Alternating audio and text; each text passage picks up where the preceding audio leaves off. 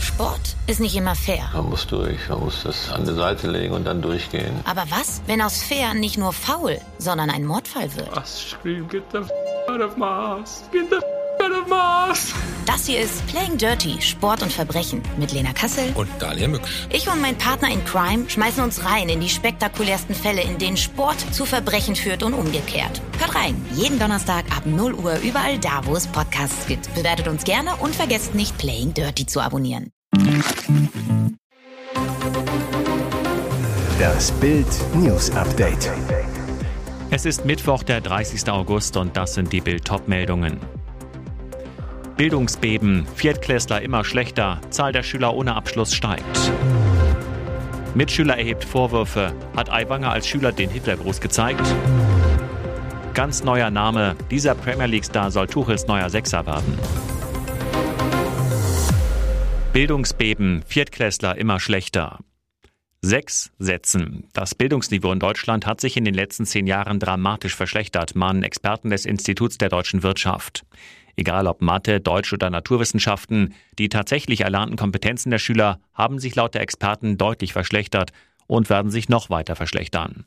Im deutschlandweiten Vergleich schneiden vor allem Berlin, Bremen und Brandenburg schlecht ab. Ebenfalls alarmierend, die Zahl der Jugendlichen ohne Schulabschluss steigt. 2019 waren es noch 6,6 Prozent. In diesem Jahr, so waren die Experten, wird die Zahl noch höher ausfallen, mit negativen Folgen für die ganze Wirtschaft. Und nicht nur die Experten sind unzufrieden mit den Schulen, die Bürger sind es auch. Laut IFO Bildungsbarometer geben 8 Prozent der Deutschen dem Schulsystem in ihrem Bundesland eine glatte 6. 2014 waren es noch halb so viele. Als ernsthaftes Problem sehen die meisten den Lehrkräftemangel, gefolgt von fehlenden finanziellen Mitteln und der Trägheit des Systems. Mitschüler erhebt schwere Vorwürfe. Hat Aiwanger als Schüler den Hitlergruß gezeigt? Schwerwiegender Vorwurf eines ehemaligen Mitschülers des bayerischen Vizeregierungschefs Hubert Aiwanger. In der ARD-Sendung Report München behauptete am Dienstagabend Ex-Mitschüler Mario Bauer, Aiwanger habe zu Schulzeiten hin und wieder beim Betreten des Klassenraums den Hitlergruß gezeigt. Außerdem habe der Jugendliche Hitler Reden nachgemacht und definitiv Judenwitze erzählt. Mit all dem habe er auffallen wollen. Viele Mitschüler hätten Aiwanger damals als Spinner abgetan. Andere Zeitzeugen widersprachen dieser Darstellung. Die Erinnerungen verschiedener Aiwanger Mitschüler, mit denen BA-Reporter sprachen, seien höchst unterschiedlich gewesen, heißt es in dem TV-Bericht. Bei der Aufarbeitung der Affäre um ein altes antisemitisches Flugblatt ist nun erneut Bayerns Vizeregierungschef Aiwanger am Zug. Der Fragenkatalog, den Ministerpräsident Söder am Dienstag mit 25 Fragen angekündigt hatte, sei noch am Dienstag übermittelt worden, verlautete er morgen aus Regierungskreisen. Eine Antwort werde zeitnah erwartet. Der Wortlaut der Fragen ist noch unbekannt. Wegen wiederholter Nötigung Klimaschakierer in München in Haft. Bei den Straßenblockaden am Montag in München, unter anderem auf dem Mittleren Ring, hat die Polizei insgesamt drei Personen in Gewahrsam genommen. Der Grund, so die Polizei, nach wiederholter Begehung von Straftaten, Nötigung und versuchte Nötigung, sollte die Begehung weiterer Straftaten verhindert werden. Die Festgenommenen seien an mehreren Blockadeaktionen der letzten Generation beteiligt gewesen. Mit dabei Psychologiestudentin Anja Windel, die wegen der Ähnlichkeit zur kolumbianischen Sängerin unter dem Spitznamen Klimashakira bekannt geworden ist. Die 26-Jährige kommt ursprünglich aus Straubing, studiert aber aktuell in Österreich. Dort hat sie bereits mächtig Ärger mit den Behörden, denn die wollen die Dauerkleberin nach Deutschland ausweisen, weil sie ständig den Verkehr blockiert mit ihren Aktionen. Doch jetzt sitzt Windel in München bis zum 12. September in Präventivhaft. Zuvor hatte sie angekündigt, auf Bayern-Tour zu gehen und dort bei verschiedenen Klebeaktionen mitzumachen. Ein kleiner Klaps auf den Hundepo oder handfeste Tierquälerei. Katie Price und ihre Haustiere. Eine Verbindung, die bislang leider selten ein gutes Ende fand. Immer wieder verunglückten in den letzten Jahren die Hunde des einzigen Boxenluders. Außerdem kamen ein Pferd und ein Chamäleon zu Tode. Und Katie? Anstatt Einsicht zu zeigen, kauft sich der Briten-TV-Star ein neues Tier nach dem anderen. Ihr neuestes Kuscheltier, Schäfer und Welpe Tank. Den zeigte Katie jetzt in einem TikTok-Video. Leider ist daran auch zu hören, wie sie dem Hund einen Klaps verpasst. Geht gar nicht, finden Katies Fans. Sie glauben, dass Starlet könnte den Welpen vor laufender Kamera misshandelt haben. Das berichtet die britische Sun. Bereits 2020 forderte die Tierschutzorganisation PETA, dass das Model keine Tiere mehr halten dürfe. Bislang erfolglos. Nachdem im letzten Jahr der Tod von Katies Hündin bekannt wurde, das Tier war durch ein offenes Tor auf eine vielbefahrene Straße gelaufen und von einem Auto erfasst worden, starteten Tierschützer eine weitere Petition zum Haustierverbot für Katie. Ganz neuer Name. Dieser Premier League-Star soll Tuchels neuer Sechser werden. Am Freitag um 18 Uhr schließt das Transferfenster. Bis dahin wollen die Bayern nochmal zuschlagen. Trainer Thomas Tuchel möchte unbedingt noch einen defensiven Mittelfeldspieler verpflichten. Eigentlich war Scott McTominay von Manchester United ein heißer Kandidat. Vor allem Tuchel konnte sich den Transfer gut vorstellen. Doch jetzt steht auf der Bayernliste ein ganz anderer Name, der nach Bildinfos Priorität hat. Der Rekordmeister soll bereits ein Angebot abgegeben haben. Es geht um Fulhams Joao Palinha. Der Portugiese steht seit Sommer 2022 beim Premier League Club unter Vertrag, hat einen Marktwert von 40 Millionen Euro. Bevor er auf die Insel wechselte, spielte er in Portugal bei Sporting, Braga und Belenenses. Für die Nationalmannschaft lief er schon 21 Mal auf. Bei der WM in Katar kam er jedoch nicht über die Rolle des Jokers hinaus. Insgesamt 35 Minuten Spielzeit.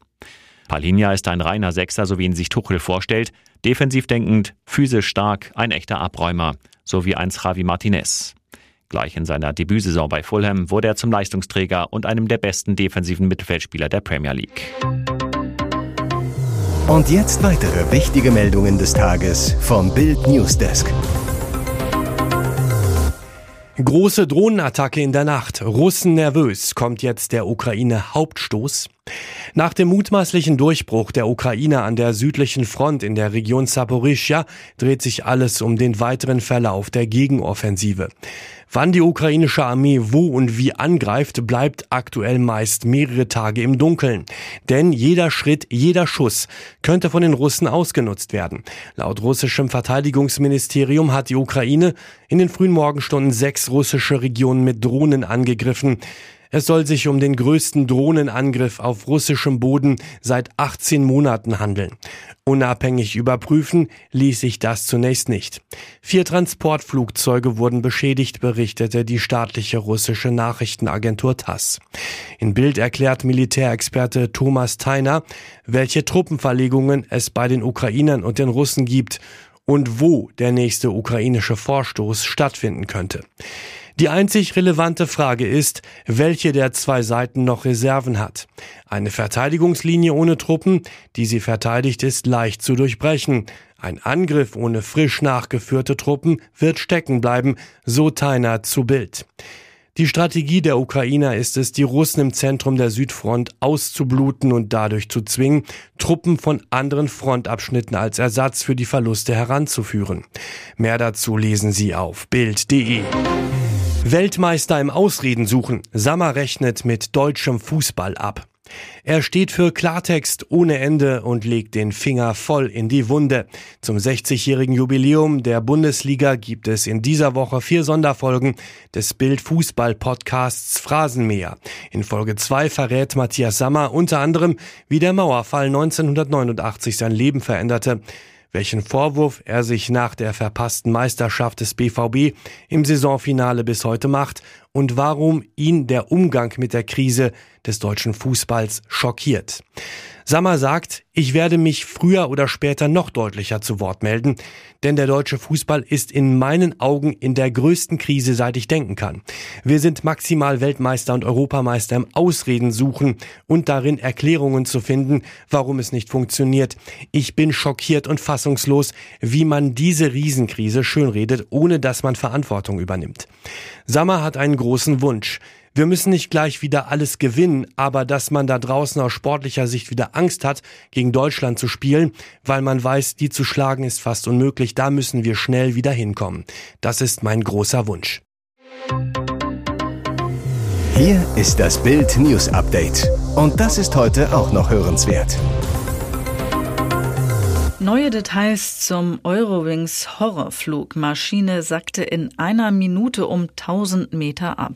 Morgens war der Eurowings-Flug in Hamburg gestartet, an Bord 174 Passagiere. Unter ihnen war auch Gregor Stegen. Die Anreise wurde zum harten Erlebnis. Der 39-Jährige zu Bild, der Flieger, ein älteres Modell, war komplett voll, nicht von Eurowings direkt, sondern von einer maltesischen Airline. Die Stewardessen sprachen kein Deutsch, gebrochenes Englisch. Dann gerät der Airbus in schweres Wetter.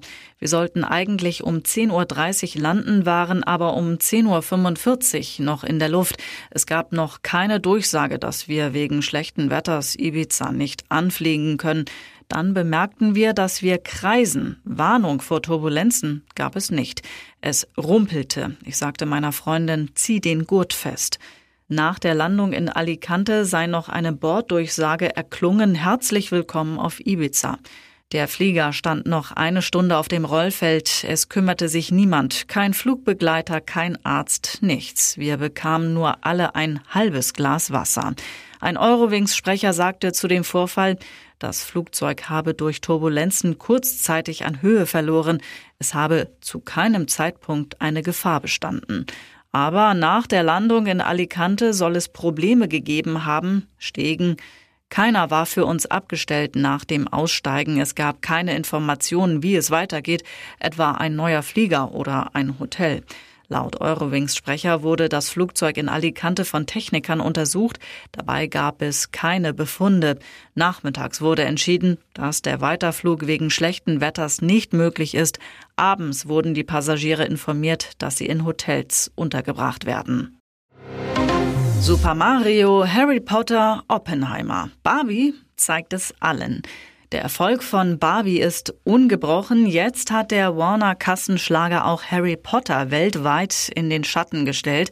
Und das ist nicht der einzige Rekord. Am Montag hat der Barbie-Film Harry Potter und die Heiligtümer des Todes Teil 2 überholt. Die letzte Episode der berühmten Zaubererreihe spielte 2011 insgesamt 1,342 Milliarden Dollar ein. Bis Sonntag hat Barbie in den USA 592,8 Millionen Dollar eingespielt, international 745,5 Millionen. Das macht insgesamt 1,338 Milliarden Dollar. Damit ist Barbie nun der international erfolgreichste Film in der Geschichte von Warner Bros., berichtet der Hollywood Reporter. Und der nächste Meilenstein ist bereits in Sicht. Barbie wird voraussichtlich am Mittwoch oder Donnerstag dieser Woche als 13. Film in der Geschichte die 600 Millionen Dollar Marke in den USA knacken. Am 16. August schrieb die farbenfrohe Komödie Geschichte, als sie Christopher Nolans The Dark Knight an den amerikanischen Kinokassen übertraf. Mit 536 Millionen US-Dollar war der Film aus der Batman-Reihe bis dahin der erfolgreichste Warner-Film in den USA. Vergangene Woche hat Barbie schließlich auch The Super Mario Bros. an den heimischen Kassen hinter sich gelassen. Dieser galt zuvor als erfolgreichster Film des Jahres in den USA.